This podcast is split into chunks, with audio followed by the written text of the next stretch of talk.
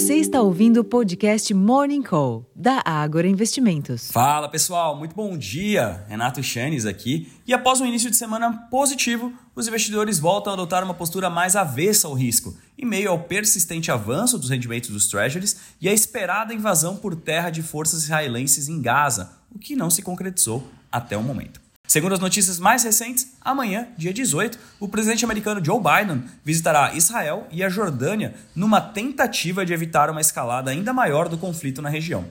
Como reflexo desse ambiente incerto, as principais bolsas da Europa e os índices futuros de Nova York caem moderadamente nesta manhã de terça-feira. Para além dos mercados acionários, o dólar sobe levemente ante outras moedas fortes, os contratos futuros do petróleo estão voláteis desde a madrugada, mas voltaram a subir nesta manhã, enquanto que os preços futuros de minério de ferro avançaram 2,2% na madrugada em Dalian, cotados ao equivalente a 118 dólares e 44 centes por tonelada. Como vocês podem ver, a cena externa traz vieses distintos para as negociações locais, uma vez que o desempenho das commodities, em sua maioria, é positivo. Inclusive, as ações da Vale e Petrobras devem ser o grande destaque da sessão em meio a repercussões de um recorde de produção operada de óleo e gás pela estatal em setembro e no terceiro trimestre e a expectativa pela divulgação dos volumes vendidos pela mineradora. Como resultado, ainda no pré-mercado americano, o EWZ, que é o principal fundo de índice do Brasil no exterior,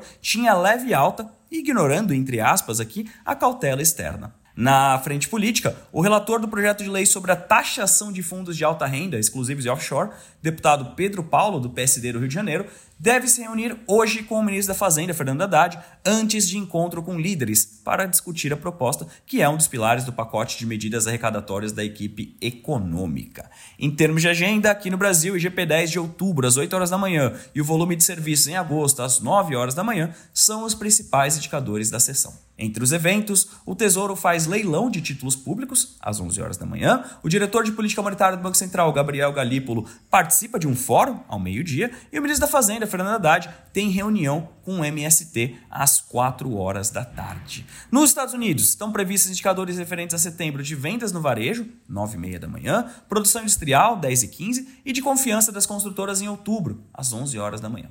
Além disso, Três dirigentes do Fed têm compromissos públicos nas próximas horas. John Williams, de Nova York, às 9 horas da manhã, a diretora Michelle Bauman, às 10h20, e Tom Barkin, de Richmond, às 11h45. Os bancos Bank of America e Goldman Sachs divulgaram seus resultados antes da abertura das bolsas em Nova York, enquanto que a América Móvel o fará após o fechamento. Finalmente, na China, às 11 horas da noite, serão divulgados o PIB do terceiro trimestre e os dados de setembro da produção industrial, vendas no varejo e investimentos em ativos fixos.